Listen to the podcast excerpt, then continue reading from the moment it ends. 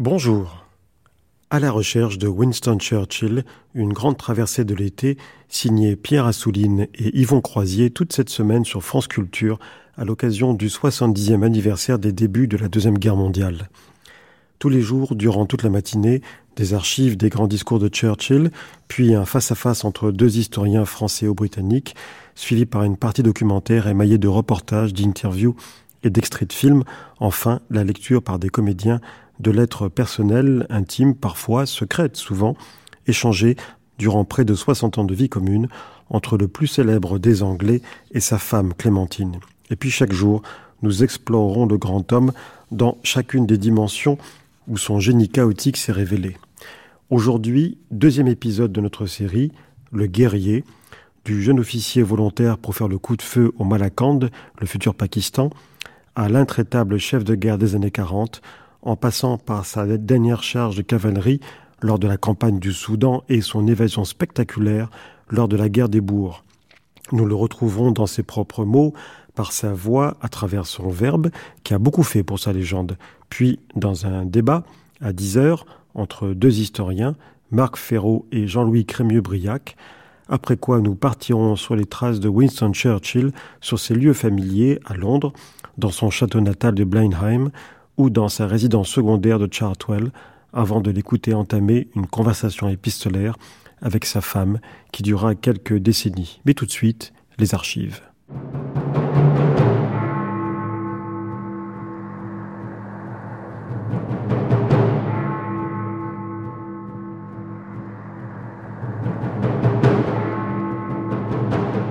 Ici, Londres.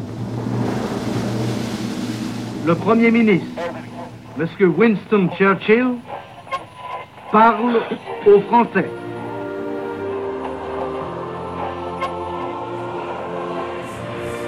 Français. C'est moi, Churchill, qui vous parle.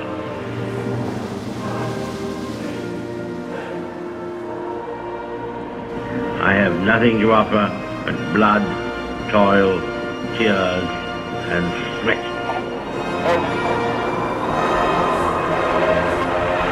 dormez bien. Rassemblez vos forces pour l'aube, car l'aube viendra.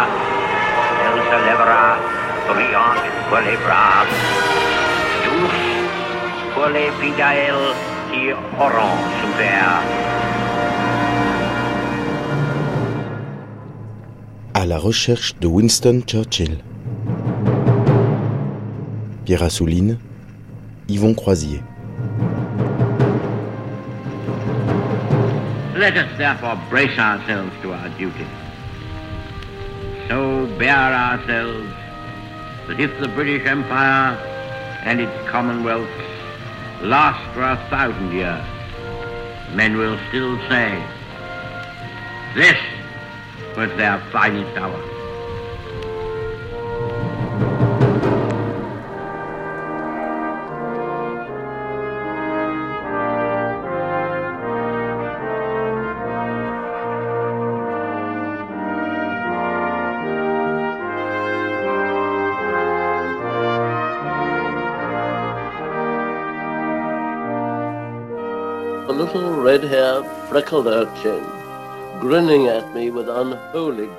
Un petit rouquin avec des taches de rousseur. Il me regardait en souriant alors que je sortais du bassin dans lequel il m'avait poussé.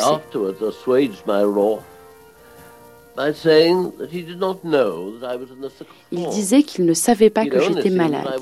Il avait seulement vu que j'étais petit. Mon père aussi est petit, dit-il, et il est aussi un grand homme. Un autre souvenir, celui de son visage misérable, éploré. Quand, en tant que rédacteur du journal de l'école, j'ai abondamment souligné au stylo sa première incursion dans le journalisme, qui allait être suivie de bien d'autres. Lorsqu'il était élève à Harrow, il n'a pas fait de tentative particulière pour briller, que ce soit dans le travail ou dans le sport. Mais son assurance irrépressible et son originalité le distinguaient parmi 600 garçons comme un personnage public dès le début. Le jeune Winston admirait son père, mais on ne peut pas dire que c'était réciproque. Son biographe William Manchester a parfaitement résumé la situation en quelques mots.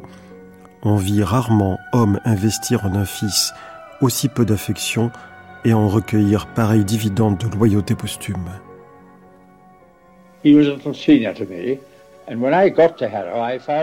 Quand je suis arrivé à Harrow, j'ai découvert qu'il y avait une légende, celle d'un garçon stupide qui ne voulait pas apprendre le latin. Nous avions commencé par décliner mensa, table. Au vocatif, cela faisait mensa, aux table. Winston demandait pourquoi il devrait apprendre cela.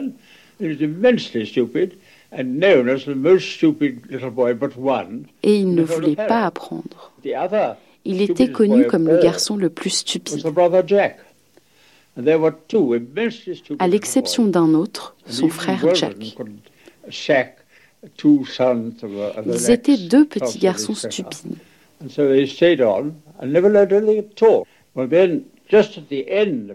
C'est seulement à la fin de sa scolarité à Harrow que, soudain, il s'est intéressé à l'anglais.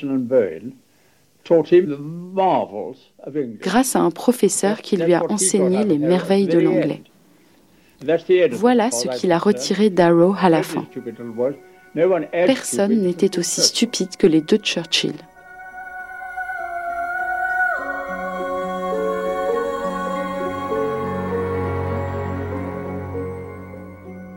Il ne pouvait décemment échapper à la carrière militaire. Il eût été impensable qu'un descendant du glorieux Marlborough ne fît pas ses humanités viriles sous les drapeaux. Alors ce sera naturellement Sandhurst, leur Saint-Cyr. Il y forme autant son corps que son esprit car outre l'art de la guerre, tactique, stratégie, il se passionne pour l'équitation, la cavalerie est son arme, le polo, qui est son dérivé élitiste, le cricket, l'escrime, toutes activités dans lesquelles il excelle et qui viennent contredire son fameux no sport, lancé à la cantonade chaque fois qu'on lui demandait le secret de sa forme. Coquetterie sans aucun doute, car avant cela, il fut un sportif croyant et pratiquant. On ignore si c'est aussi dans cette académie militaire qu'il a appris les fondements de la guerre d'usure, mais il est évident qu'il en possédait la parfaite maîtrise, et pas seulement sur les champs de bataille. D'anciens condisciples de Sandhurst et des camarades de régiment s'en souviennent, comme en témoignent ces archives de la BBC. Quand nous sommes arrivés uh, en Inde, nous étions en poste en Bangalore. Monsieur Churchill était mon officier de troupe. C'était un jeune homme très curieux, très droit, très juste. Les hommes, quelle que soit leur origine, l'école qu'ils avaient fréquentée, leur religion, l'activité de leur père, y compris pour Churchill, s'ennuyaient un peu en Inde. Uh, Churchill organisait tout le temps des fêtes. Il faisait appel à tous les talents du régiment. Les hommes forts, les chanteurs. Il chantait à l'ouverture du spectacle, dans une robe de chambre en fourrure. Je me souviendrai toujours de Churchill avec son parapluie, chantant En avant la musique.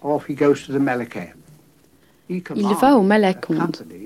Il commandait une compagnie de la 31e infanterie du Pendjab, qu'il a menée dans une charge.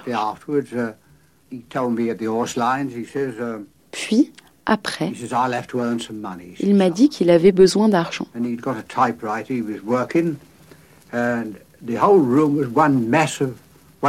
Son bureau était rempli de papier. Il avait sélectionné des articles. Il m'a dit que, bien sûr, son nom ne valait rien aujourd'hui, mais qu'il vaudrait peut-être quelque chose un jour.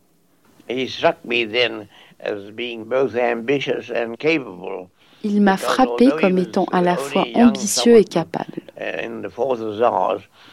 Car bien qu'il ne soit qu'un jeune subalterne, il est entré dans le grand mess, plein d'officiers supérieurs. Debout devant eux, il leur a fait un exposé sur la façon dont la guerre devrait être conduite. Et je me suis dit, il apprend à devenir un orateur.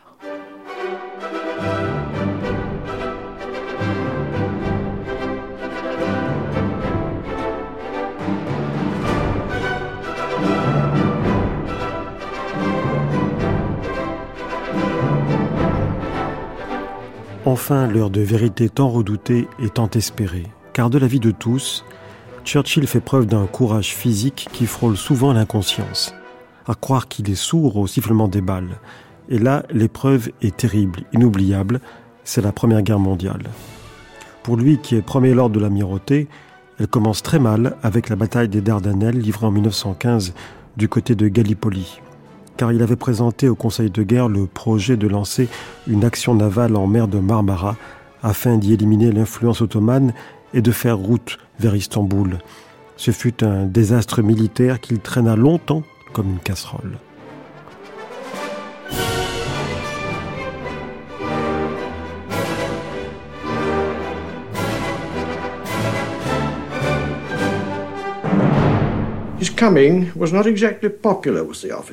Son arrivée n'était pas vraiment souhaitée par les officiers.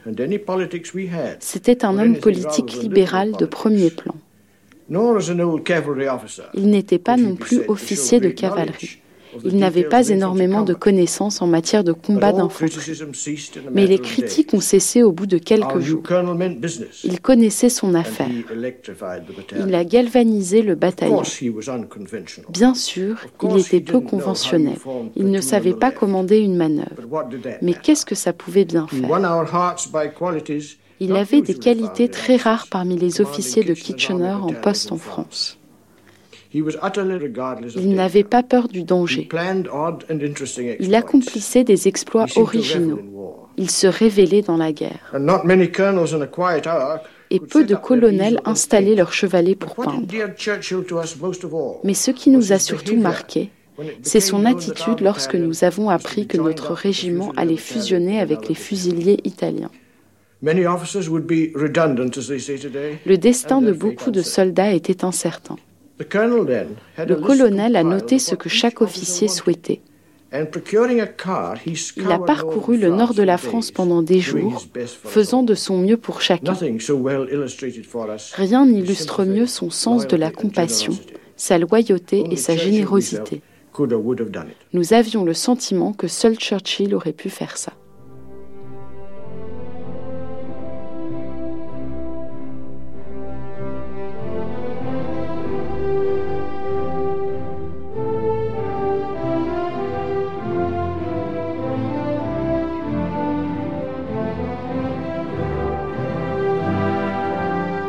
Responsable, il l'est au plus haut niveau.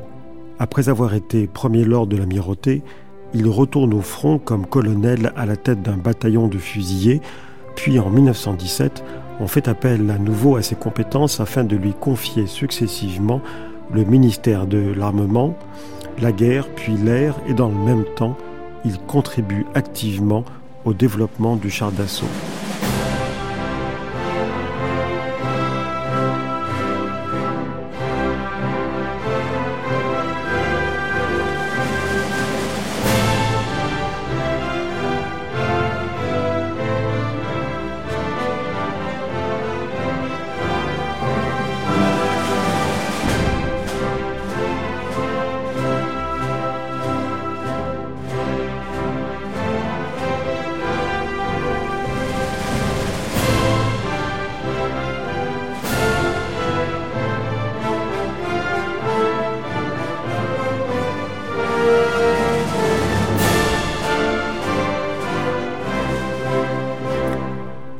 Guerre, il est vraiment à son affaire. Ses mémoires en sont le reflet éblouissant.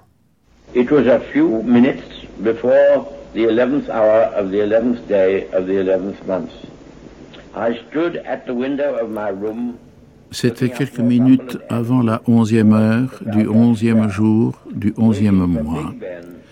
J'étais à la fenêtre en train de regarder l'avenue Northumber en direction de Trafalgar Square attendant que Big Ben annonce que la guerre était finie.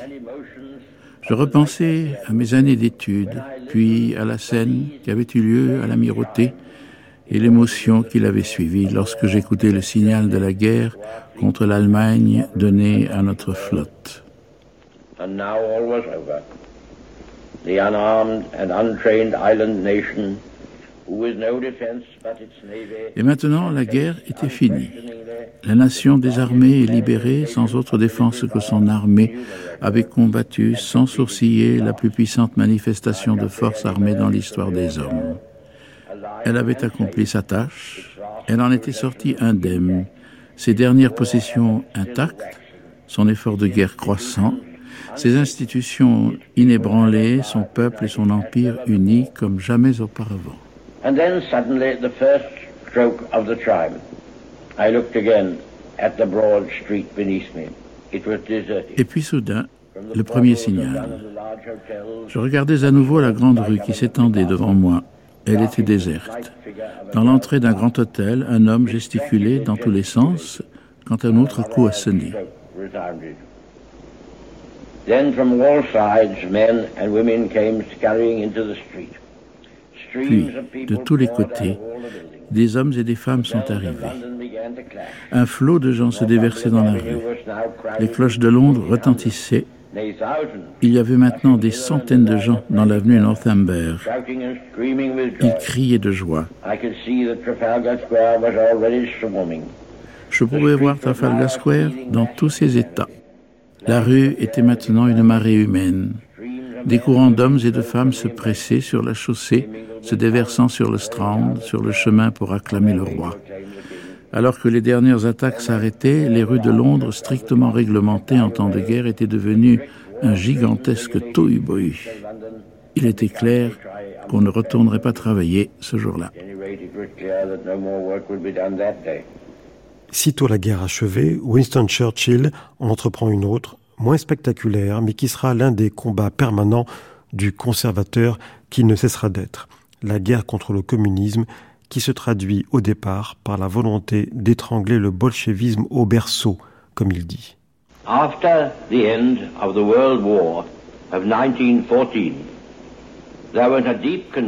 après la fin de la Grande Guerre de 1914, les hommes eurent la conviction profonde et l'espoir presque universel que la paix régnerait dans le monde. Cette aspiration de tous les peuples aurait pu être aisément satisfaite si l'on s'en était tenu à de justes principes, avec le secours du bon sens et de la sagesse. L'expression la dernière des guerres était sur toutes les lèvres et des mesures avaient été prises pour qu'elle devienne réalité. Le président Wilson, fort, pensions-nous, de l'autorité des États-Unis, avait imposé à tous les esprits la conception d'une société des nations. Nul doute que l'on allait enfin connaître la paix et la sécurité. Le peuple français poussait à l'unisson un cri passionné Plus jamais ça. Quelles étaient les chances de voir à l'avenir les grands alliés reparaître par millions sur les champs de bataille de la France et de l'Est européen? La Russie, dévastée et secouée de convulsions, était transformée au point d'en être méconnaissable l'Italie pourrait bien une prochaine fois se trouver dans le camp adverse. Quant à la Grande-Bretagne et aux États-Unis, une mer et un océan les séparaient de l'Europe. L'Empire britannique lui-même semblait uni par des liens que ses citoyens étaient seuls à pouvoir comprendre. Quand la Grande-Bretagne, pacifique, indolente et antimilitariste, enverrait-elle à nouveau des armées de deux ou trois millions d'hommes fouler les plaines d'Artois et de Picardie?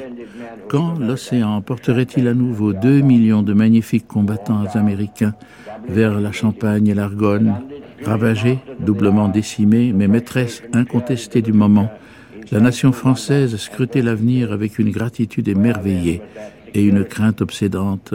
On était alors cette sécurité sans laquelle tout ce qui avait été gagné semblait vain, sans laquelle la vie elle-même était insupportable, fût-ce au milieu des réjouissances de la victoire. L'exigence vitale était donc celle de la sécurité à tout prix et par tous les moyens, si rudes ou même impitoyables qu'ils puissent être. Le jour de l'armistice, les armées allemandes avaient en bon ordre regagné leur patrie. Elles se sont bien battues, qu'elles gardent leurs armes, avait dit en soldat le maréchal Foch, ce généralissime des armées alliées au front fraîchement saint des lauriers de la victoire. Mais il exigeait aussi que la frontière française s'établisse désormais sur le Rhin. L'Allemagne pourrait être désarmée, son organisation militaire mise en pièces et ses forteresses démantelées.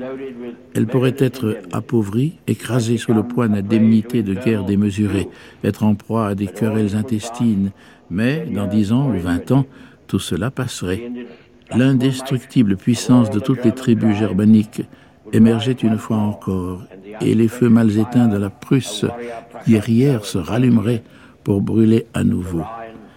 Mais le Rhin, le Rhin large, profond et rapide, une fois tenu et fortifié par l'armée française, constituerait une barrière et un bouclier à l'abri desquels la France pourrait vivre et respirer pour des générations à venir. Bien différents étaient les sentiments et les conceptions du monde anglo-saxon dont l'aide avait empêché la France de succomber. Les clauses territoriales du traité de Versailles avaient laissé l'Allemagne pratiquement intacte. Elle demeurait en Europe le plus vaste bloc humain de race homogène. Quand le maréchal Foch apprit la signature du traité de paix de Versailles, il déclara avec une préscience singulière Ce n'est pas une paix, c'est un armistice de 20 ans.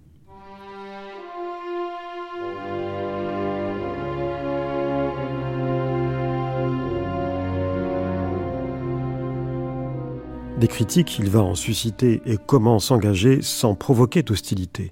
Encore que certaines d'entre elles l'honoreraient plutôt comme celle d'Oswald Mosley, le futur leader des fascistes britanniques, ou encore ceux qui lui reprochent, à juste titre, d'être un mauvais chancelier de l'échiquier il est vrai qu'il ne connaît rien aux finances.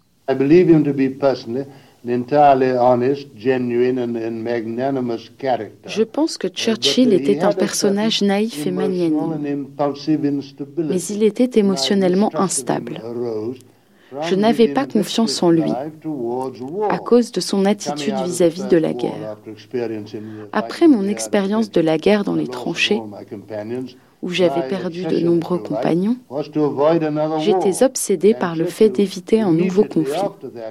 Quant à Churchill, immédiatement après la guerre, il voulait intervenir partout, en Mésopotamie, notamment en Irak, en Russie, avec sa tentative manquée pour écraser le bolchevisme à ses débuts. Lord Robert Boothby. Sa passion pour les affaires intérieures l'a conduit à de grandes erreurs. Par exemple, à croire qu'il ne risquait pas d'y avoir une guerre dans les dix ans à venir. Il tenait le même discours année après année. Il a réduit à pratiquement rien la marine et l'aviation et on l'a oublié. Mais il s'agit de la cause de notre faiblesse dans les années 1930.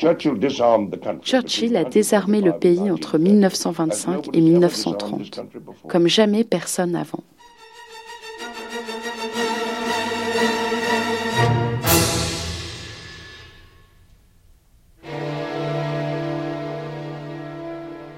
Son sens de l'humour est aussi la signature de Churchill. Il est rare qu'il s'en défasse même sur des sujets aussi graves que la menace nazie.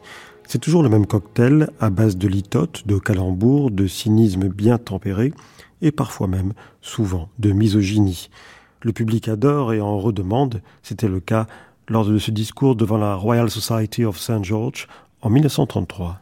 St. George would uh, have arrived in Cappadocia, uh, accompanied uh, not by a war horse, but by uh, a highly competent secretariat. Uh,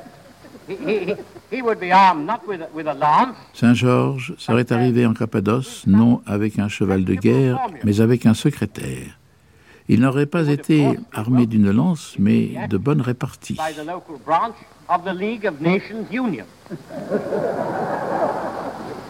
Uh, fortified by their encouragement, il aurait été accueilli par une délégation de la Société des Nations. Vu ses encouragements, il aurait proposé au dragon une conférence avec sans doute une table ronde. C'est tellement plus pratique pour la queue du dragon.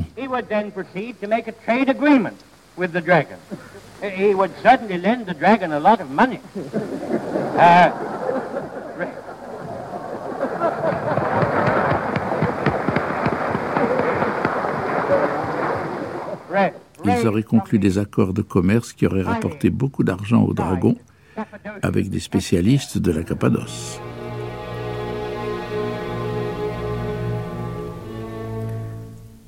S'il faut bien reconnaître une qualité à Winston Churchill, c'est bien la constance dans ses opinions.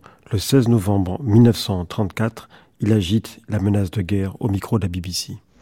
I have uh, but uh, a short time to deal with this enormous subject. And uh, je n'ai eu que peu de temps pour traiter ce sujet énorme. Je vous demande donc de bien vouloir peser mes mots avec toute l'attention et la réflexion que je leur ai moi-même prêtée.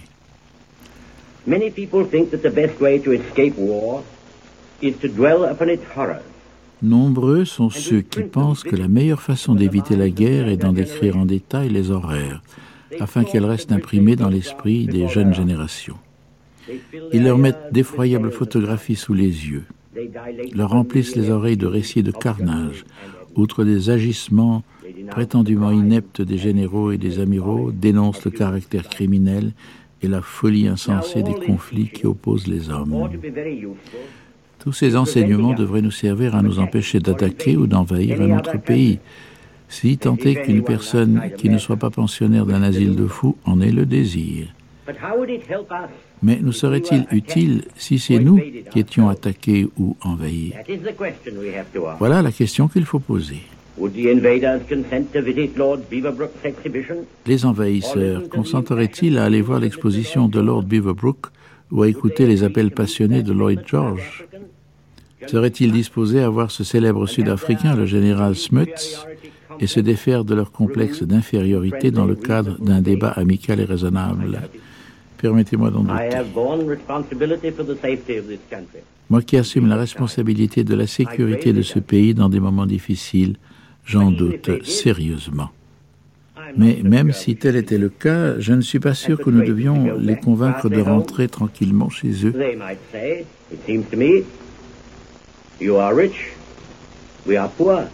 Il me semble qu'ils nous diraient, vous êtes riches, nous sommes pauvres, vous mangez à votre faim, nous non. Vous êtes victorieux, nous avons été battus, vous disposez de précieuses colonies, nous n'en avons aucune, vous avez une marine qui est devenue la nôtre, vous avez joui du passé, laissez-nous l'avenir. Mais avant tout, je crains qu'il dirait, vous êtes faible, nous sommes forts.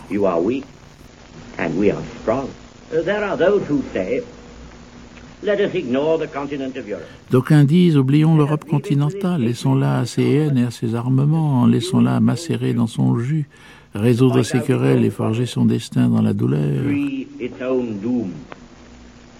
Let us turn our backs upon this melancholy and alarming scene. Let us fix our gaze across the ocean and lead our own life Tournons le dos à ce spectacle désolant, regardant de l'autre côté de l'océan. Menons notre propre vie dans nos territoires paisibles et notre empire.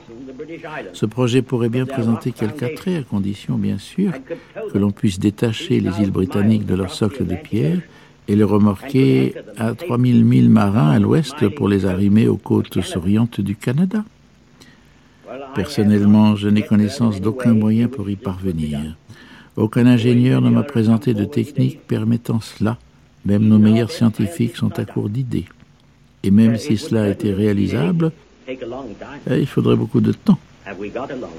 Disposons-nous de beaucoup de temps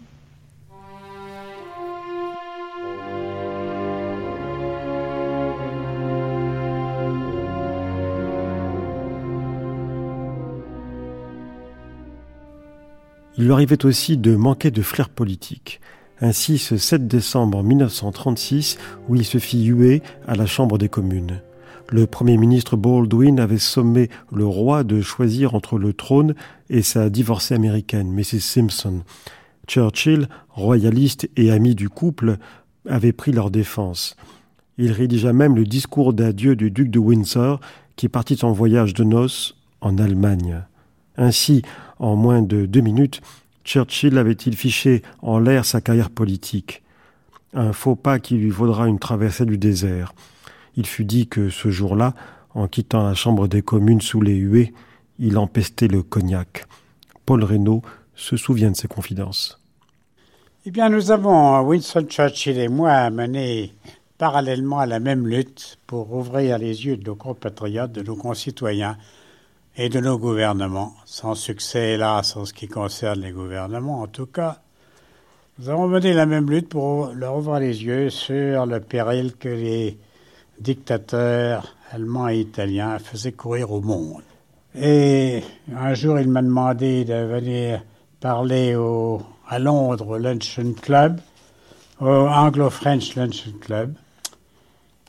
Churchill m'a dit euh, Je vais parler tout à l'heure à la Chambre des communes.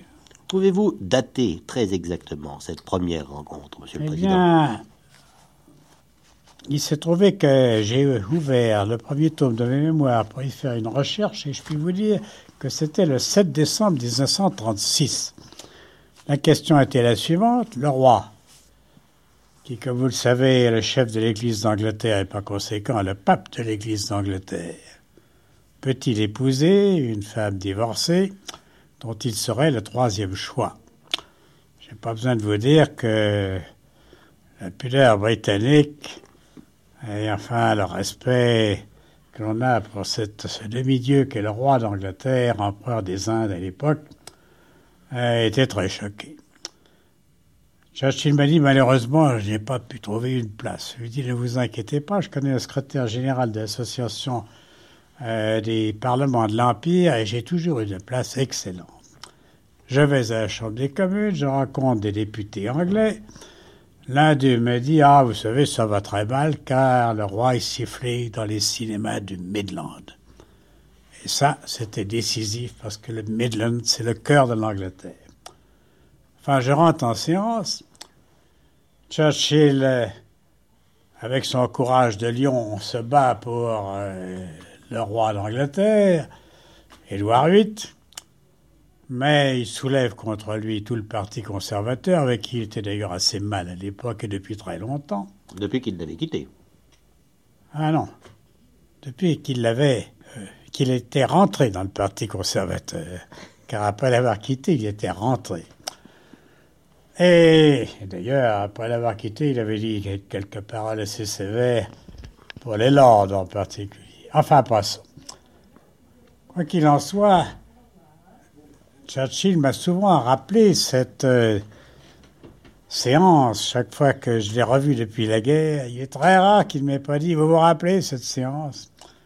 Et aujourd'hui, il se la rappelle avec plaisir parce que c'est un contraste inouï.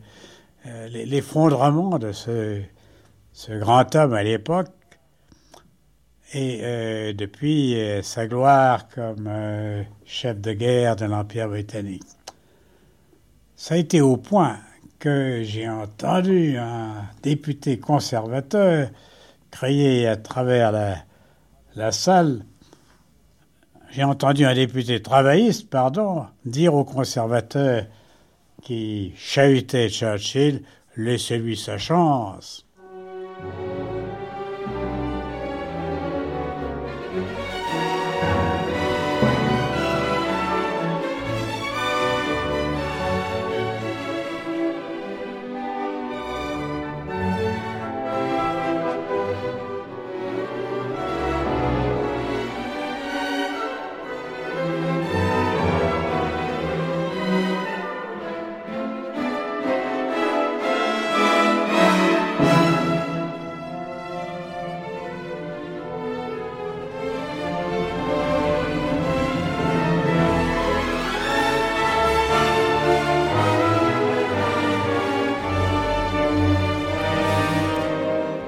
La traversée du désert, c'est l'expérience de la solitude.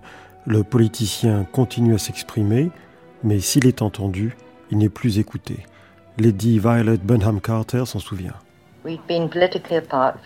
Nous nous étions éloignés politiquement depuis des années, mais notre amitié était toujours uh, intacte. Nous étions très éloignés.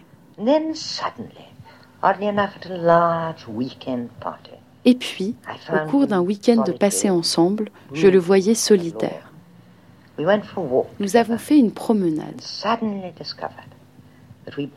Et nous avons découvert soudain que nous reconnaissions tous les deux en Hitler un véritable danger. Il nous apparaissait comme une menace mortelle pour l'Europe. pour nous-mêmes, pour ceux que nous considérions comme la civilisation. Je me souviens de Churchill quand il m'a regardé dans les yeux. Il m'a dit, vous le savez, vous le voyez vous aussi. Je lui ai dit que Baldwin ne voulait pas entendre et qu'il devait être celui qui avait conscience du danger. Nous avons travaillé ensemble. Nous avons fondé un groupe militant. Winston l'appelait son objectif pour la défense de la liberté et de la paix. Nous organisions des réunions. Nous publions des manifestes. Nous avions de plus en plus de membres et de notoriété. Nous avons essayé de réveiller les consciences endormies de la nation. Et finalement, nous avons échoué.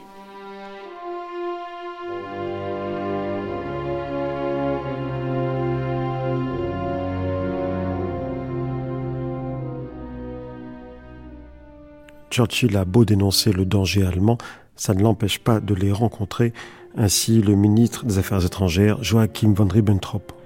One day in 1937, I had a meeting with Herr von Ribbentrop, German ambassador to Britain. J'ai eu une réunion un jour en 1937 avec Herr von Ribbentrop, l'ambassadeur d'Allemagne en Grande-Bretagne. J'avais noté dans l'un de mes articles bimensuels que les propos de l'un de ses discours avaient été mal compris. Bien entendu, je l'avais déjà rencontré plusieurs fois. Il me demanda si je voulais bien venir m'entretenir avec lui. Il me reçut à l'ambassade, dans le grand salon, à l'étage. Notre conversation dura plus de deux heures. Ribbentrop se montra particulièrement courtois et nous parlâmes de l'espace européen, tant du point de vue de l'armement que celui de la politique.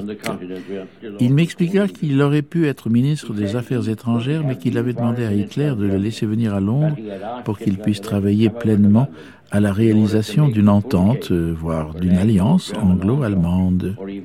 Usant de toute sa grandeur et de toute sa portée, l'Allemagne veillerait sur l'Empire britannique et elle réclamerait peut-être le retour des colonies allemandes, bien que cela ne soit à l'évidence pas prioritaire. Il était impératif, en revanche, que la Grande-Bretagne laisse les coups des franches à l'Allemagne dans les territoires orientaux de l'Europe. Nous devons avoir notre Lebensraum, ou espace vital pour accueillir notre population en plein essor. La Pologne et le corridor de Danzig devaient donc être absorbés. La Russie blanche et l'Ukraine étaient jugées indispensables pour la vie future du Reich allemand pour plus de 70 millions d'âmes.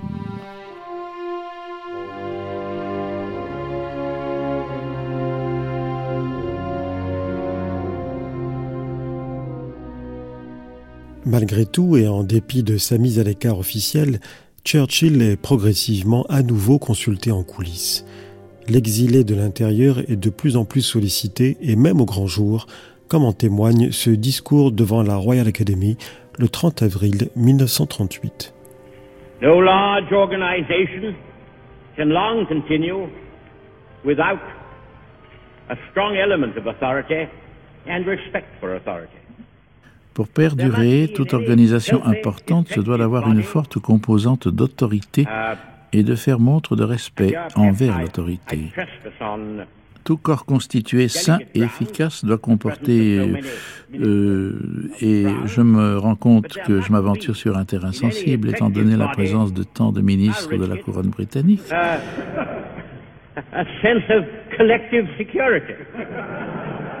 Il doit y avoir donc, euh, je me risque, euh, le sens de la sécurité collective. Uh, it is a broad question whether any measure of regimentation is compatible with art. Vaste question, celle de la compatibilité entre l'art et l'imposition de la discipline, quelle qu'elle soit.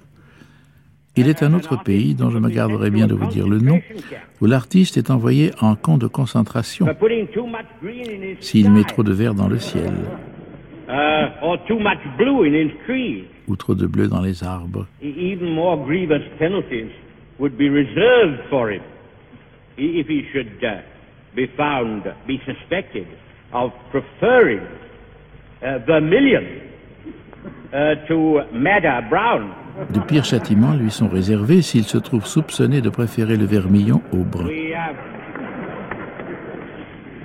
we should all agree that such rigor was excessive over here. Nous sommes tous d'accord pour dire qu'une telle rigueur est jugée excessive dans nos contrées.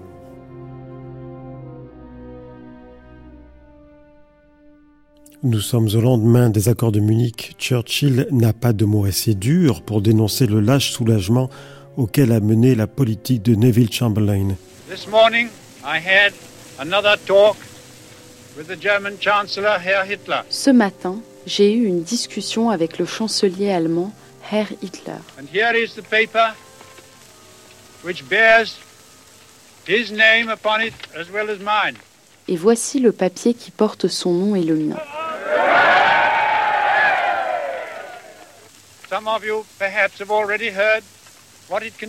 Peut-être certains d'entre vous ont-ils déjà entendu ce qu'il contient.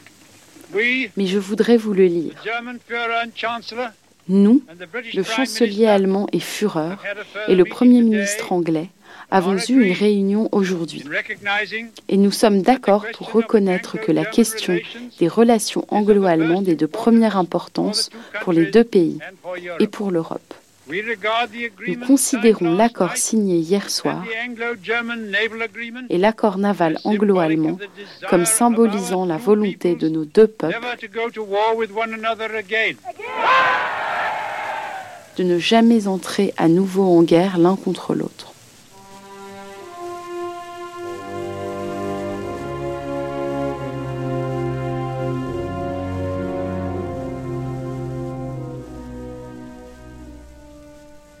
Never to go to war with one another again. Never to go to war with one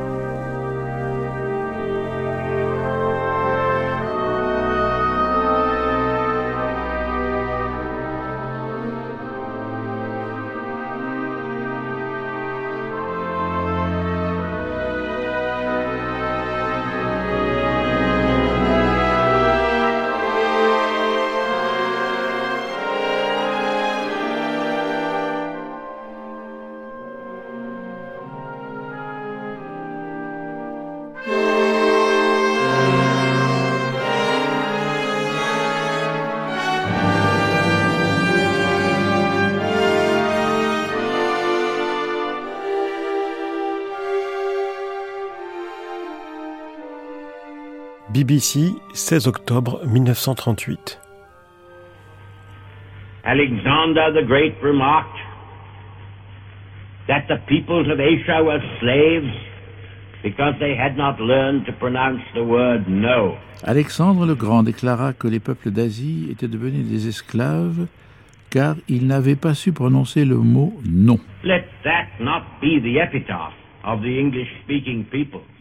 Que cela ne soit pas l'épitaphe des peuples anglophones ou de la démocratie parlementaire ou de la France ou des États européens libéraux survivants. C'est là, en un seul mot, que se trouve la détermination de rassembler les forces de liberté et de progrès, de tolérance et de bonne volonté. C'est dans ce mot que se trouve la détermination dont il faut faire preuve.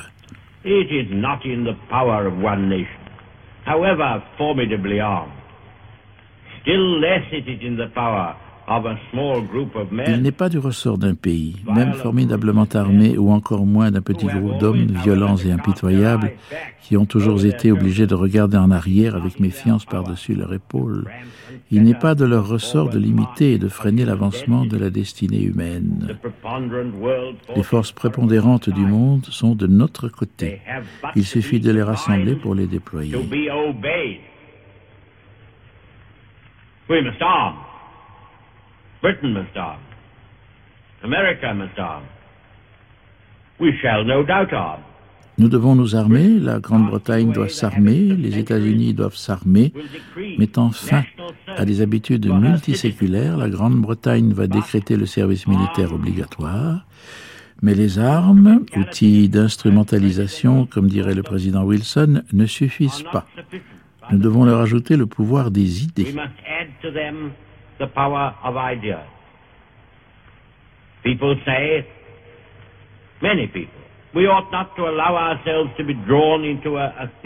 D'aucuns, et ils sont nombreux, prétendent que nous ne devons pas nous laisser entraîner dans un antagonisme théorique entre martyrs et démocratie.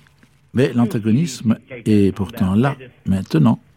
Vous voyez ces dictateurs sur leur piédestal, entourés des baïonnettes de leurs soldats et des matraques de leurs policiers Ils ont peur des mots et des idées, des mots que l'on profère à l'étranger et des idées que l'on forme à l'intérieur. Elles sont d'autant plus puissantes qu'elles sont interdites.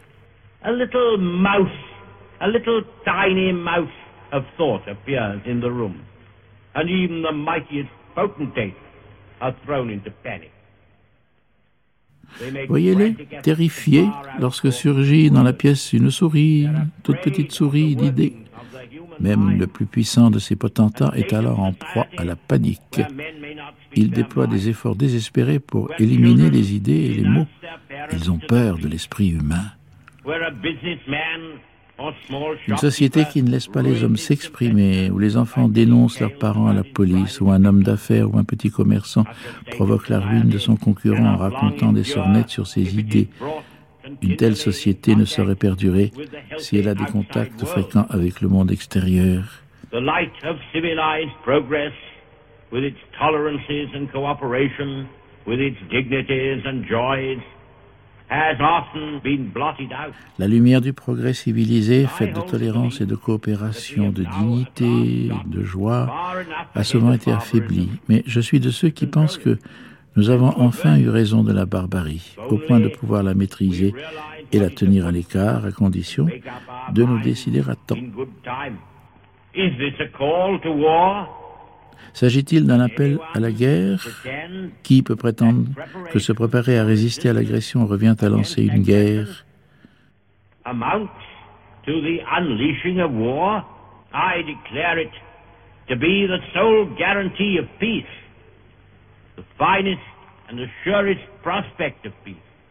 Je déclare qu'il s'agit au contraire de la seule garantie de paix, la meilleure et la plus sûre perspective de paix le diplomate britannique Philip Noel Baker qui avait participé à la création de la SDN.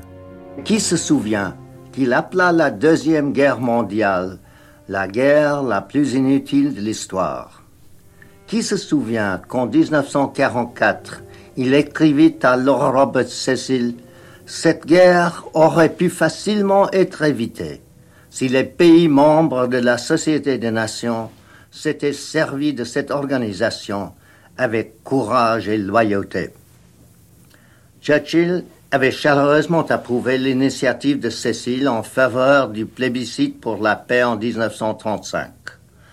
Au cours de ce scrutin, auquel prirent part 11 millions de citoyens britanniques, 95% se prononcèrent pour un désarmement international complet et pour le soutien de la Société des Nations par une action collective contre la guerre d'agression de Mussolini en Abyssinie. Après le scrutin, Churchill se lança avec toute son énergie dans une campagne pour ameuter le peuple britannique contre le péril fasciste. Dès 1936, dans un discours à la fois pondéré et prophétique, Churchill mit en garde la Chambre des communes. Si nous n'enrayons pas la course aux armements, disait-il, la guerre sera inévitable. Il fit de son mieux pour convaincre le gouvernement de Neville Chamberlain que la Société des Nations pouvait encore servir à constituer une grande alliance européenne qui empêcherait les dictateurs de déclencher une guerre.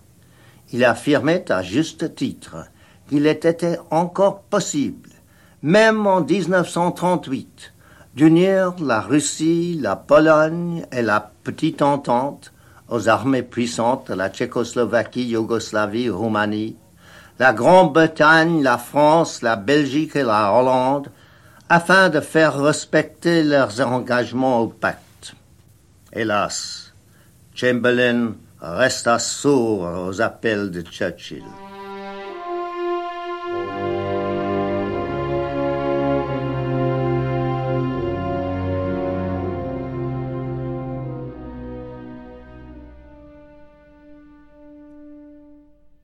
Neville Chamberlain le 3 septembre 1939. I am speaking to you from the cabinet room at 10 Downing Street. This morning, the British ambassador in Berlin handed the German government a final note stating that unless we heard from them by 11 o'clock, that they were prepared at once to withdraw their troops from Poland, a state of war would exist between us. I have to tell you now that no such undertaking has been received, and that consequently this country is at war with Germany.